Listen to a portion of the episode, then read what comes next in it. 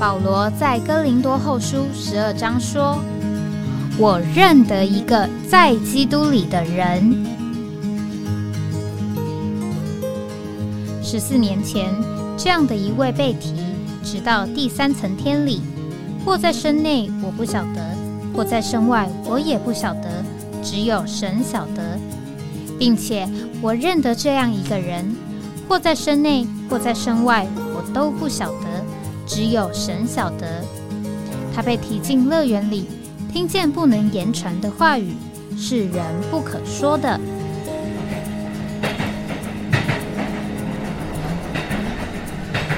哎，我在哪里？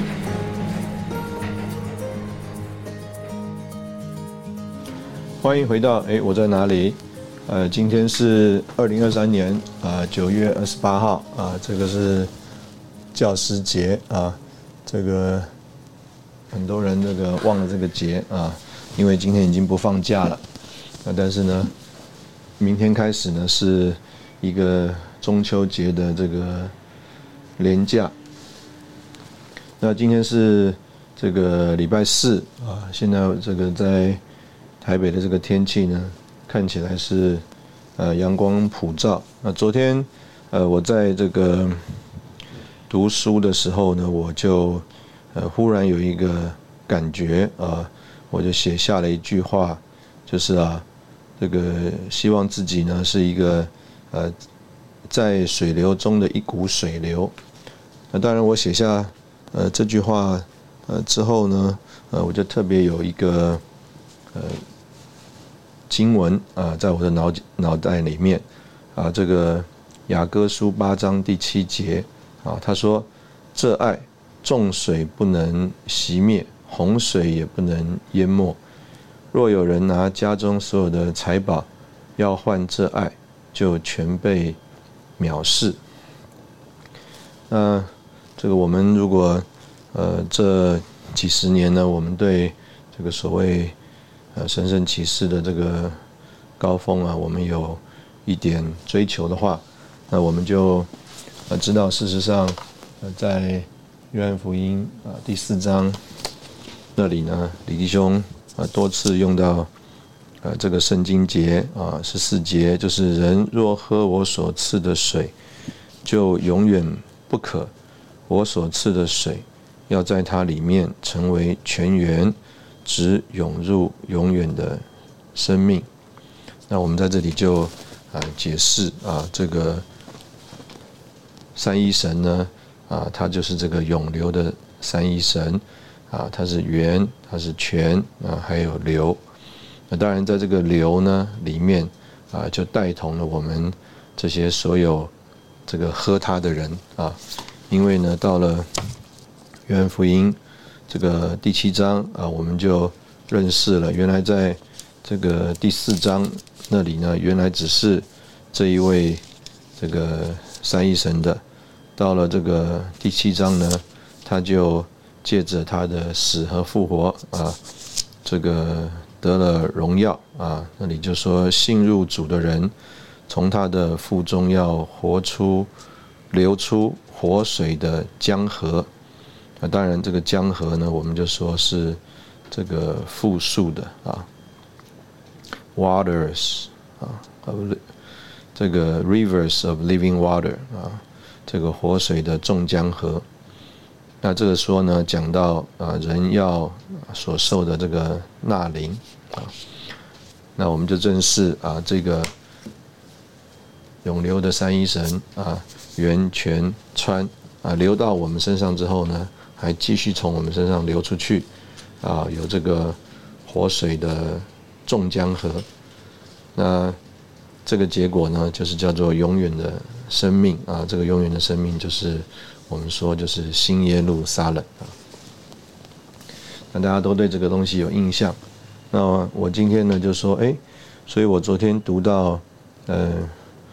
也不是读到，就是我里面忽然一个这个感觉，讲到要成为啊在水流中的一股呃水流啊，那我就想到了这个重水重水这个词啊。那我就想说，那这个重水啊，特别在雅歌第八章第七节，他说：“这爱众水不能熄灭。那这个众水到底是呃什么东西呢？那当然我的这个灵感呢，啊，就感觉说这个众水啊，应该可能是指着很多的人啊，啊，也不定不一定是指着很多的这个环境遭遇而已啊，可能特别是指着这个这个人。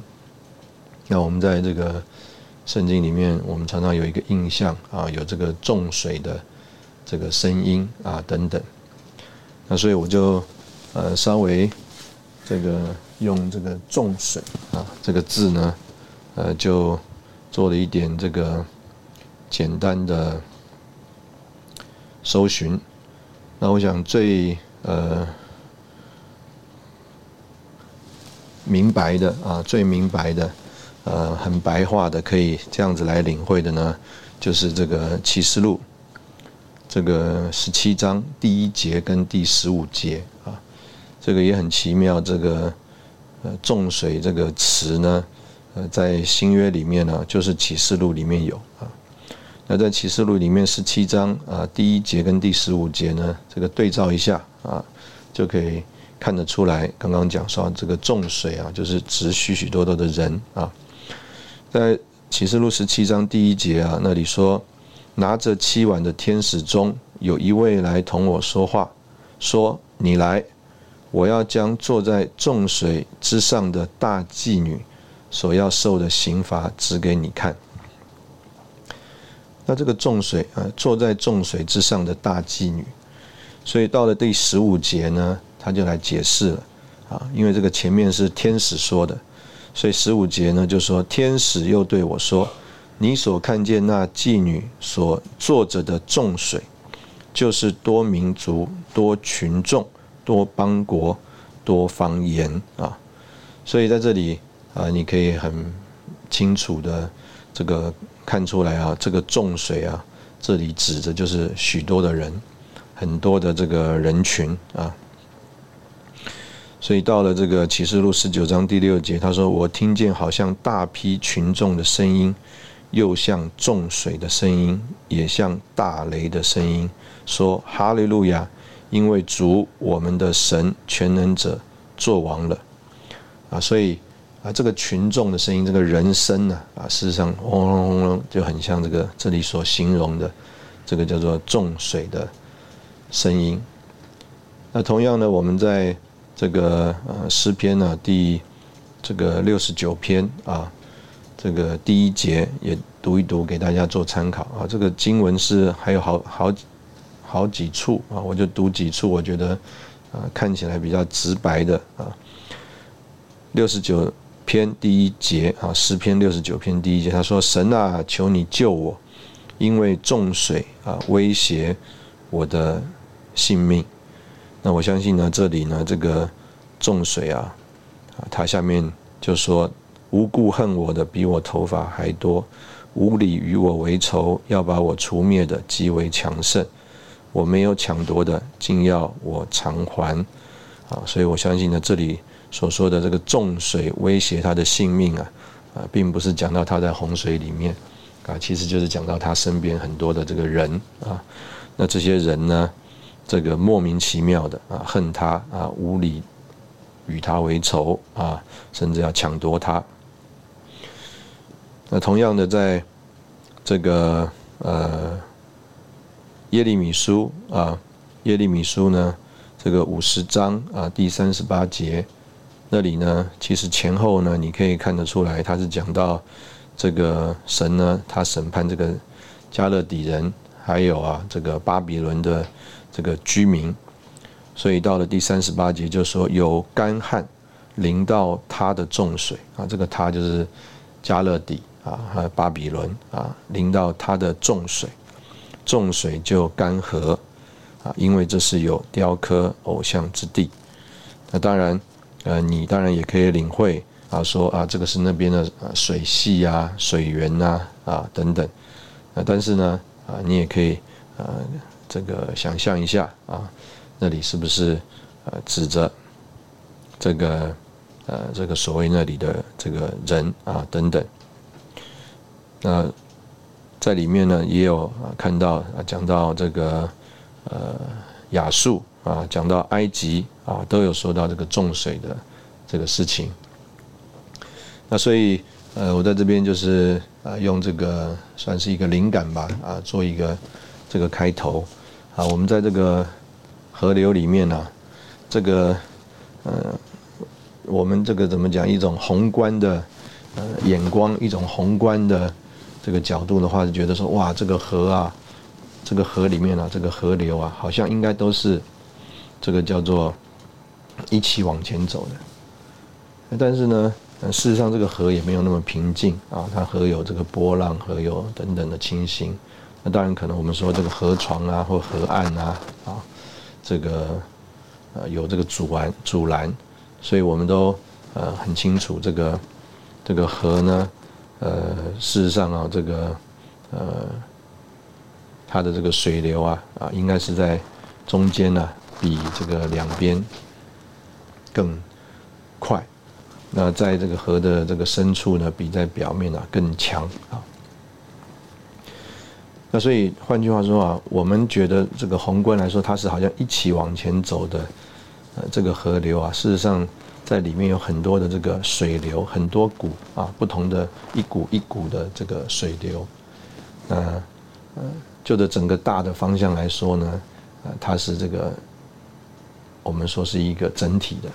那但是呢？事实上，它这个一股一股的啊，在里面啊，这个就是呃，我们也可以说是相伴的，我们也可以说是彼此呃影响的。那它呢，就是一个重水的情形啊，就是说它并不是叫做一股水流，它是好多好多股的水流，重水啊一起往前去。那所以呃，在这边首先呢，就是呃一个算是灵感啊，跟大家。这个分享讲到，呃，这个有一个灵感呢，就是愿意啊，成为一个在这个水流里面的其中的一股水流。那我们在这个整个大的这个水流啊，这个河流里面呢，我们成为其中的一股水流啊，也在那里往前走啊，也在那边随着大家往前走。但大家呢，啊稍微啊，有的时候在河岸，有的时候在。河的中间，有的时候在表面，有的时候啊在浮在这个河的这个里面。那它的水势啊，它的速度啊，啊，它的这个情形啊，各有它的特征和这个特色。啊，但是不论如何呢，照着约翰福音第四章那里啊，就是我们都在这样一位这个永游的三一神里面啊，借着更多的喝它啊，喝主所赐的水。啊，主所赐的水呢，就在我们里面，这个成为泉源啊，要直涌入这个永远的啊生命。那我们在这边先休息一下，然后等一下我们再回来。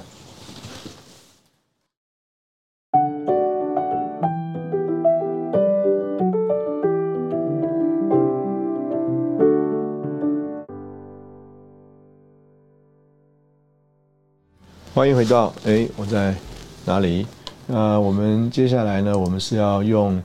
这个，可以说是应该是尼弟兄的一个信息啊。那这个信息呢，是在这个工作的在思啊这个信息里面。那呃，照着我现在看到的这个呃资料呢，是说这个是工作的在思啊英文版的。这个第九章啊，那无论如何呢，呃，应该就是有这样一个呃资料。那有这样一个资料呢，我相信也是当时候这个李弟兄啊啊用这个倪弟兄所说的这些话呢，来回答啊，来回应当时候的一些这个情形。那那这个信息呢，主要是在讲啊，就是我们现在一般在这个呃，所谓教会生活里面啊，我们常常会有啊这几方面啊，听到这几方面的这个话，讲到有这个新约的执事啊，讲到有这个工作啊，有各样的工作，有这个海外开展啊这个工作，也有呢这个所谓校园的服饰啊的工作啊，比如说我们的训练中心是叫做台湾福音工作全时间训练中心。那当然更常常熟悉的听到的是叫做众召会啊，一处一处的地方召会。那在台湾呢，我们在台湾有众召会。那我们在圣经当中也读到，在加拉太地区的众召会啊，亚西亚的众召会啊等等。所以在我们的这个谈话里面，我们常常呃会听到这呃几方面的这个字啊，就是有执事、有工作、有这个众召会。那在今天我们所读的呃这个信息里面呢，这个尼弟兄呢，就是用这个叫做以弗所书啊第四章啊那里呢，我相信也是我们呃非常呃熟悉的一段经文啊。那里呢就说到这个主呢，他在他的这个升天里面。啊，就将恩赐赐给人，啊，我们现在的这个解释啊，这个恩赐赐给人呢，就是把恩赐赐给教会。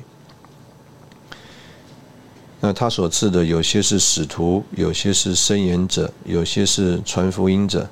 有些是牧人和教师。啊，下面说为要成全圣徒，目的是为着执事的工作，为着建造基督的身体。那所以在这个这个呃圣经里面呢，呃，可以这样讲，就是并没有把这三个东西分开来讲，啊，事实上呢是把这个三个东西啊，这个呃调在一起来讲。那特别在这里啊，讲到这个召会的时候呢，他并没有讲到所谓一地一地的召会啊，他乃是整体的说到呢。这个众召会啊，整体的是这个基督的身体，所以这个在尼弟兄的这个信息里面啊，事实上是呃很清楚的帮助我们呃看见，就是啊呃我们可以说呃有这个三个呃不同的区别啊，好像有这个区别啊，就是说执事工作还有这个众召会。但是呢，用以弗所书第四章啊来看，到叫到叫做基督的身体的时候呢，那我们就领会了。事实上呢，呃，众召会这个工作还有执事，当我们要来谈到这三方面的时候呢，事实上我们里面要有一个呃清楚的看见，就是基督只有一个身体。这个基督只有一个身体啊，实在是这个非常。关键重要的一个呃领会，那这个当然啊，所谓的执事，所谓的工作，所谓的众召会啊，尼弟兄呢在这里呢，他也呃就着他们实际的这个情形啊啊，有一种的算是呃说明啊，有一种的说明。他说啊，我们虽然必须对这个三者加以。区别啊，为了要有更好的了解，但是呢，我们实在无法将这三者分开。那些在啊这个所谓宇宙照会不同范围的人，需要看见啊基督身体的实际，并且行事为人是彼此相连的，就如一个身体。他们不应该因为因为不同的职责。就把自己啊局限在密不相通的区间里，啊，就是说啊，意思就是我是叫做地方召会，或者是哎我是啊叫做执事，或者是哎我是叫做工作，我们没有办法把自己啊这个叫做局限在密不相通的区间里。这个召会是基督的身体啊，那这个基督的身体呢，就包括了众召会。执事还有工作，那下面他就把这个定义说清楚了。他说：“众召会呢，就是这个基督的身体在地方上的显出；那执事呢，就是这个身体在进功用；那工作呢，就是这个身体在寻求扩增。所以啊，三者乃是一个身体，不同的显出。而这三者是互相的依赖、彼此的关联的，没有一方能单凭自己行动，甚至没有一方能凭自己单独存在。啊，事实上，三者的关系非常密切并紧要，以致啊，任何一方若不是正确的调整而合于其他的两方呢，本身就无法是对的。所以啊，他接下来就。说明啊，这个三者的一个关系，就是啊，怎么样叫做正确的调整而合于其他两方呢？而使自己是对的呢？他说：“赵会若没有得着执事的帮助，没有对工作给予帮助，赵会就无法往前。所以就讲到说，哎，赵会如果要往前的话，赵会怎么样能够往前呢？就着执事来说，是从执事接受。”啊，要得着执事的帮助，就着工作来说是要给予，啊，要对于工作的这个开展呢，需要给予帮助。那这样子的话，召会就往前去了。所以，我们在这里，我们就得到了一个叫做召会往前的秘诀。什么秘诀呢？就是从执事接受供应，得着帮助。对于工作呢，我们就是要给予帮助。那进一步的，他说，工作若没有执事的同情，没有教会的扶持，啊，工作就无法存在。这个，呃，我们就呃很想要知道，说原来啊，这个英文版啊，这个叫做所谓执事的这个同情啊，呃，到底是一个呃什么样的呃一个意思？那无论如何呢，呃，我们在这里啊也可以看见啊，就是啊，这个工作事实上啊，这个我相信呢，这个同情啊，还有这个扶持的这个呃最主要的这个差异啊，就是这个扶持呢是在这个各方面实际的需要的供应，不管是人力、财力啊各方面的这个配合。那这个同情呢？换句话说啊，这个当工作要有一个寻求一种的扩增的时候啊，这个执事的供应必须跟得上。这个就好像呃，我们讲说这个有弟兄们他们有负担呐，要往这个海外开展，那他们呢就要这个为了这个事情啊祷告。啊，我相信我们都听过这个见证，就是啊，有几位弟兄啊，他们啊一直对这个俄国有负担。虽然啊，这个苏联啊，当时候还是在所谓的铁幕里面啊，是在这个共产的集权统治之下，但是他们就是对俄国有负担，主感动他们，那他们就为着这个祷告，那甚至他们呢也私底下去学俄文，甚至还找啊这个俄文的教授啊帮忙啊。把一些书就先翻成俄文了。那这个所谓往俄国去传福音的这个工作啊，他们一直有这个负担，但是他们是停在这个叫做祷告。那等到啊这个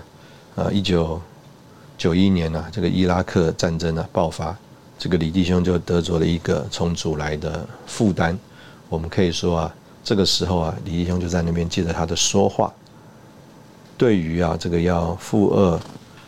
开展的这个工作啊，表达了同情。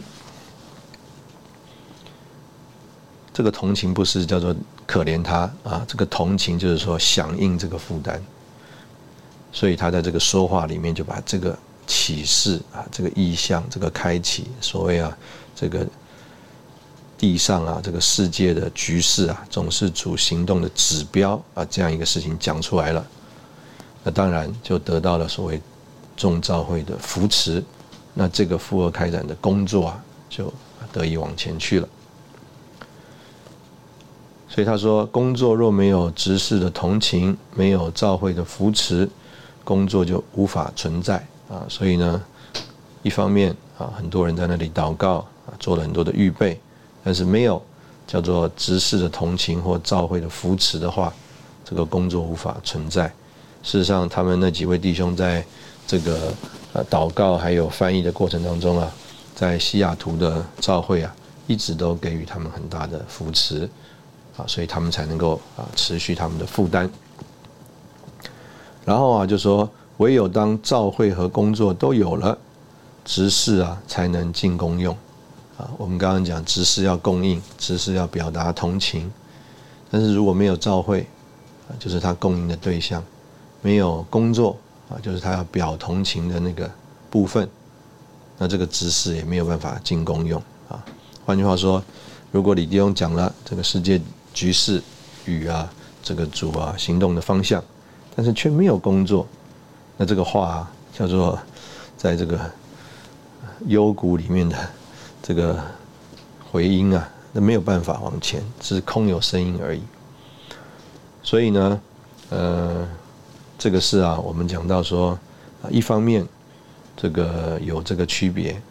但是另外一方面呢，他们的关系啊是非常的这个紧密，没有办法单独存在。那尼迪翁就接下来说啊，他说：“我们啊努力表明三者各自的功用和范围，如今却有一个危险，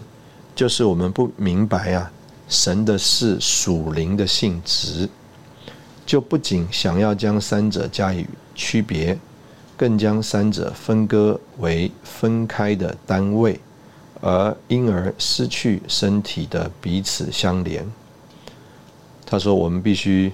这个记得啊，三者之间的区别，无论是怎么清楚，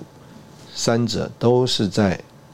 宇宙召会中。换句话说，这个宇这个只有一个召会啊。结果，三者的行动和形式必须如同一个，因为无论各自有何特别的功用和范围，三者都是在一个身体里的。那所以啊，这个。是一个呃非常这个关键而这个重要的领会啊，就是不管啊我们怎么样有所谓各自的功用和范围，比如说照会总是在地方上的，啊这个工作呢啊有可能呢它是所谓跨地方的，那这个执事呢当然啊他的这个工作的范，他的这个尽职的范围就是所谓的在照会中。还有啊，在这个工作中啊来尽职啊，不然他也没有地方去啊尽职。但是里面最重要的领会就是三者都是在一个身体里。那我们在这里也同样的先休息一下啊，等会我们再回来。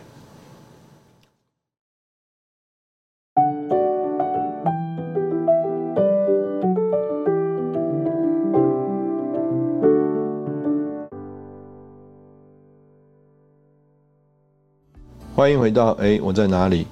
所以刚刚我们呃从一副手术第四章啊那里来呃开始看啊，就是这三个词啊，执事、工作还有召会，那当然都在这个一个基督的这个身体之下。那尼迪翁在这个接下来这个信息里面，他就呃特别来强调啊这个。若是没有看见一个身体的话，啊，很有可能的情形是什么？或者是这个这些情形就表达了啊，他们没有看见这个身体。他说，如果有几个有恩赐的人看到自己的才能，就可以独自用自己所有的恩赐来尽职，那这个是不是呃我们刚刚所提到的呢？他说，也不是几个人觉得有呼召啊，就可以自己形成一个工作的团体。更不是几个志同道合的信徒联合起来就可以自称为教会，所以换句话说，不是几个有恩赐的人就觉得自己有所谓的执事，也并不是几几个人觉得有主的呼召啊就可以形成一种工作的团体，也不是几个志同道合的人在地方上他就可以自称为教会。他说，一切都必须在身体的立场。他说：“召会是身体在雏形上的生活，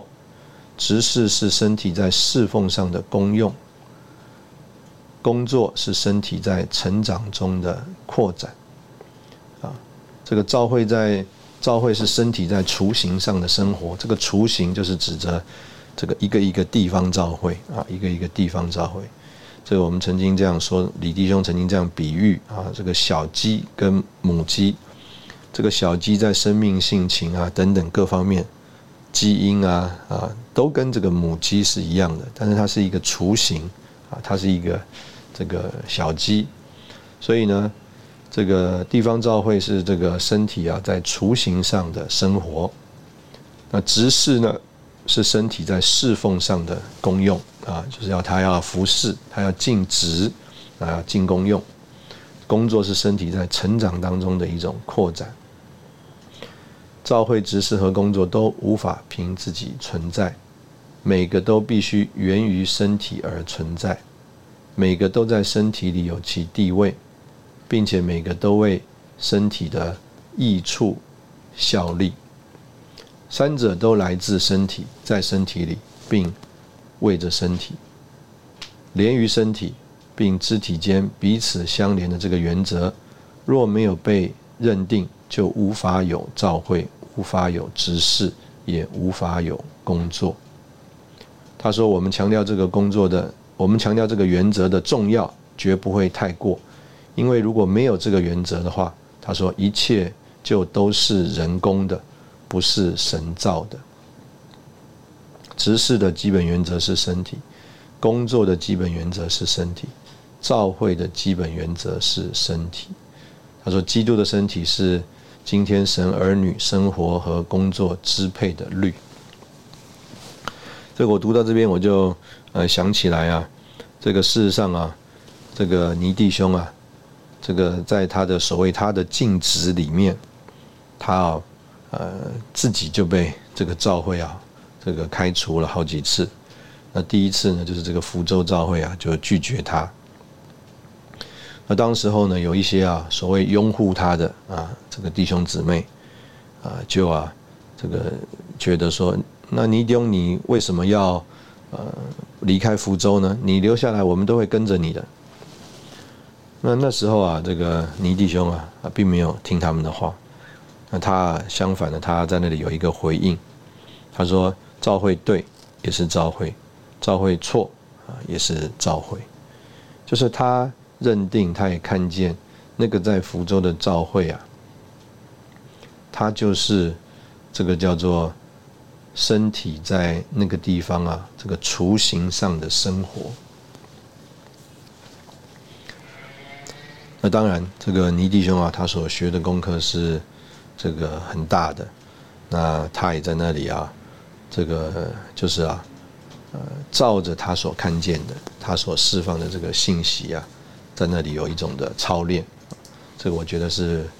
非常的宝贵啊，对于我们今天来说呢，呃，是非常一种这个重要的榜样。那。刚刚在读的这段话里面啊，其中有一个很重要的事情啊，就是说，若没有基督身体的这个原则的话，他说一切就都是人工的，不是神造的。那我现在这个找到呢，呃，有另外一本书啊，叫做《教会生活中侍奉的基本原则》，讲到这个执事与众教会的关系啊。那在这里呢，呃，这个信息啊是这样讲，他说啊，这个执事工作和众召会有密切的关系，而且是百分之百为着众召会，却呃不属于召会的。这个呃是这个很重要的一个领会哈。他说执事还有工作啊。跟众召会有密切的关系，而且是百分之百为着众召会的，但是却不属于召会。执事不是在召会的控制或支配之下，乃是直接在元首主耶稣的管制之下。他说，同样的这个原则叫做直接在元首主耶稣的管制之下，这个原则也适用于众召会。众召会与执事和有使徒有密切的关系，但是众召会不在使徒的手下，也不受使徒的控制。众召会乃是直接在主耶稣的元首权柄之下。啊，所以在这里就说，执事不控制众召会，众召会也不控制执事。召会还有执事这两者，都是直接在元首的管制之下。那你想，哎，为什么要这样讲呢？这个接下来的话就非常的清楚。他说：“主的心意啊，乃是要将人的手从工作还有召会除去。主不要将他的执事上放在某一处地方召会的手下。他说，如果是召会雇人服侍主，以及差遣人为主工作，他说这个是不对的。他说这样就把主的仆人。”放在人的手下，几乎啊使他们沦为人的仆人。他说，例如许多的传教士离开他们的差传地区时啊，必须啊递上书面辞呈。这个我相信这个是这个呃李庸的信啊。的这个信息，他说他幼年幼的时候有一个家人啊，毕业于中国最好的神学院。他后来成为了一个传道人，他常这样说到他的工作：明天、明年呢，我要辞职离开这个教会，到另外一个教会工作。那我们就会问他任职的条件，包括他的薪水和旅费，然后鼓励他选择几比较比较好的工作。那。当然，这个是一个不正常的光景，啊，所以下面啊，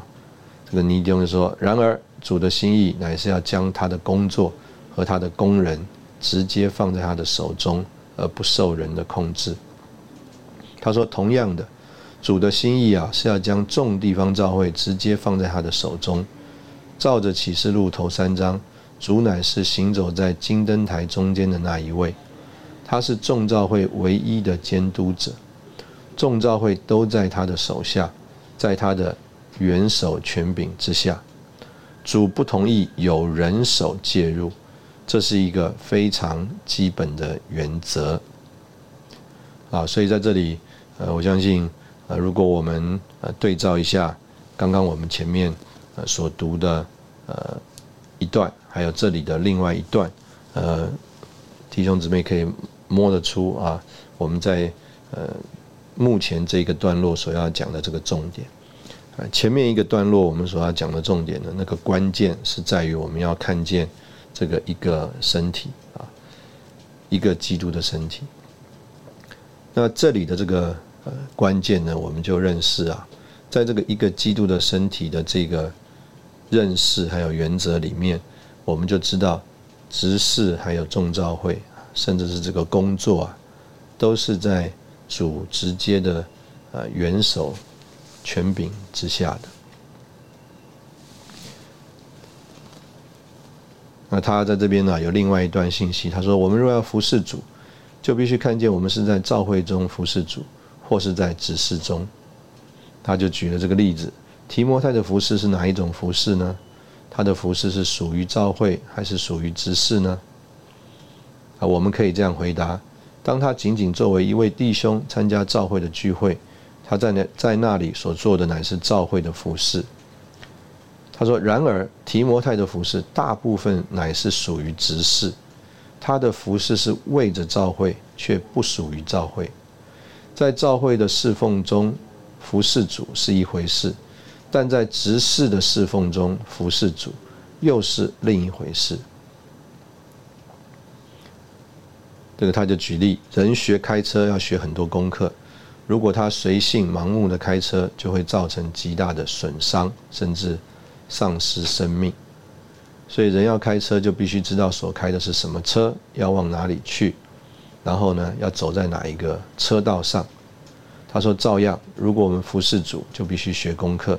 要条理分明的服侍主。许多弟兄姊妹似乎抱持一种态度。就是只要来用任何方式服侍都好，然而这可能造成损伤。在侍奉主的事上，我们必须学习一个最大的区别，就是啊，执事和教会的关系。他举了一个例子，他说一个地方教会可能有负担训练当地的圣徒，他们可能邀请一些主的仆人来帮助这个工作。若是这样，这个训练就是属于教会的。而另一方面，有的训练可能不是教会的负担，乃是一些主的仆人的负担。那主的仆人可能有负担，帮助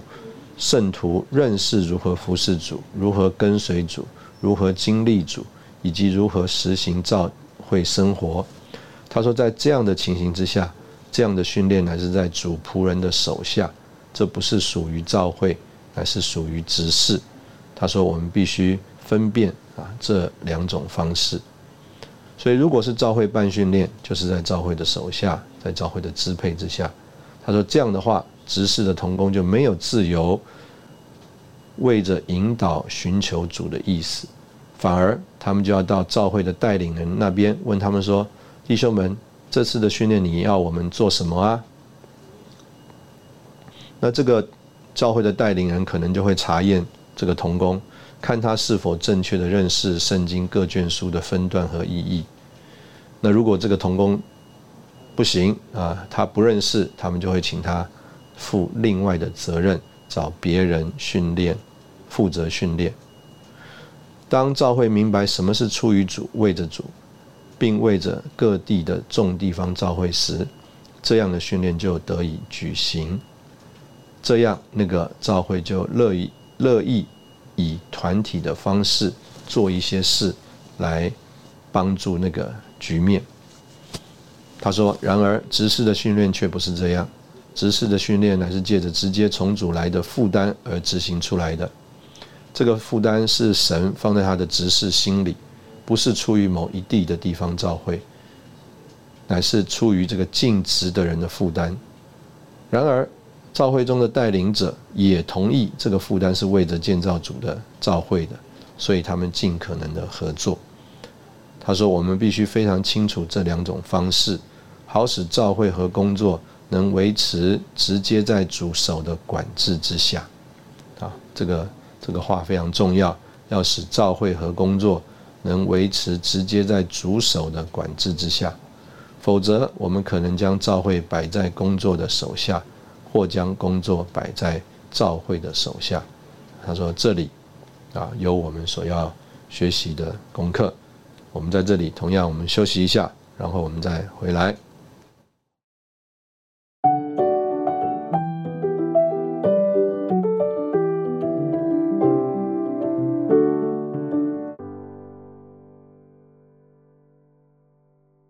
欢迎回到哎，我在哪里？这个呃，前两天我们在这里开会啊，这个开会的过程当中呢，当然我们。呃，东聊西聊，我们就聊到一个一件事情啊，讲到这个中医还有这个西医的这个治病啊，很多的这个呃观点上的不一样啊。那我们在这个中医的这个范围里面呢，我们有的时候常常会这个算是叫做有点开玩笑啊，说啊，这个医生啊。这个不行啊，叫做头痛医头，脚痛医脚。那意思是什么呢？就是啊，他可能看到了那个病征，但是他却没有找到那个病源啊。那所以呢，这个中医的想法啊，它并不是这个脚上有病就针对脚来做，这个头上有病就针对头来做。这个可能有一次我也在这个节目里呃分享过这个事情。这个有一次啊，我们在这个俄国啊，准备要出门啊，这个我们在这个同工聚会完之后啊，祷告完以后啊，这个准备要出门了啊，应该是有一个什么行动之类的。结果啊，有一个弟兄啊，他忽然说他肚子痛，痛的不得了啊，肚肚子绞痛。一个美国弟兄，那我那时候呢也不知道为什么这个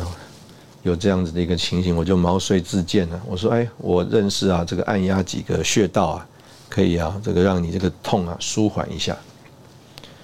所以啊，我就啊照着我的这个所谓的知识啊，我就去帮他按压了这个在脚上面的啊腿，事实上是在小腿上面啊膝盖以下呢三指啊这个在小腿上小腿胫上面的一个穴道。哇，一压下去啊，他也是痛得呱呱叫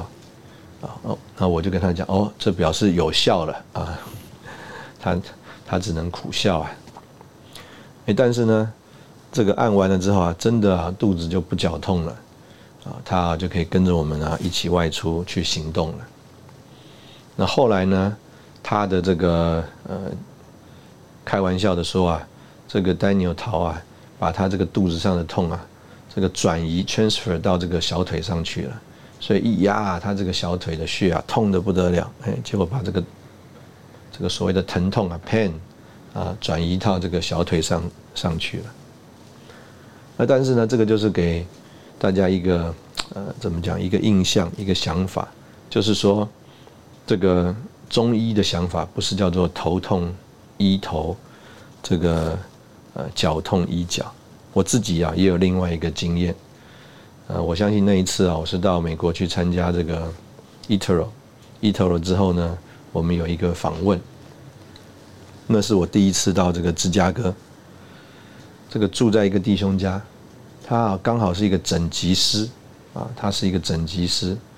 那我因为啊，这个大概是因为这个到海外去嘛，啊，这个时差啊或等等，那两天啊刚好这个落枕啊，所以这个脖子啊非常的不舒服。那他看得出来啊，我可能有一个情形不舒服，就问我到底怎么回事啊？我说啊落枕。那他当天啊，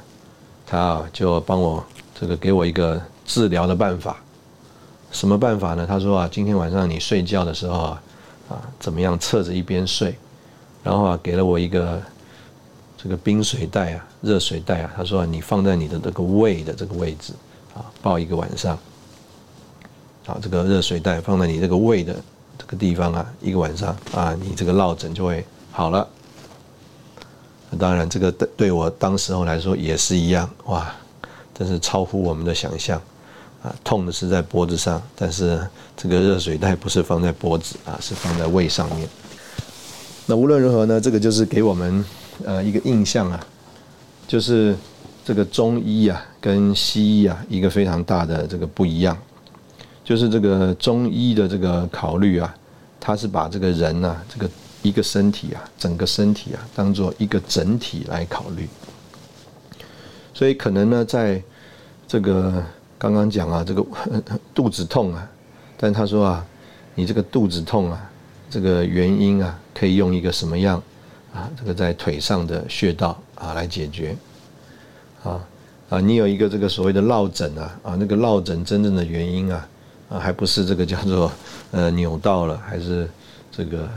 枕头太高，还是这个不习惯。啊，太累了啊！这个时差的问题啊，是啊，可能你啊，这个肠胃有了问题，就说你这个落枕不是 不是睡觉的问题，是肠胃的问题，所以抱一个这个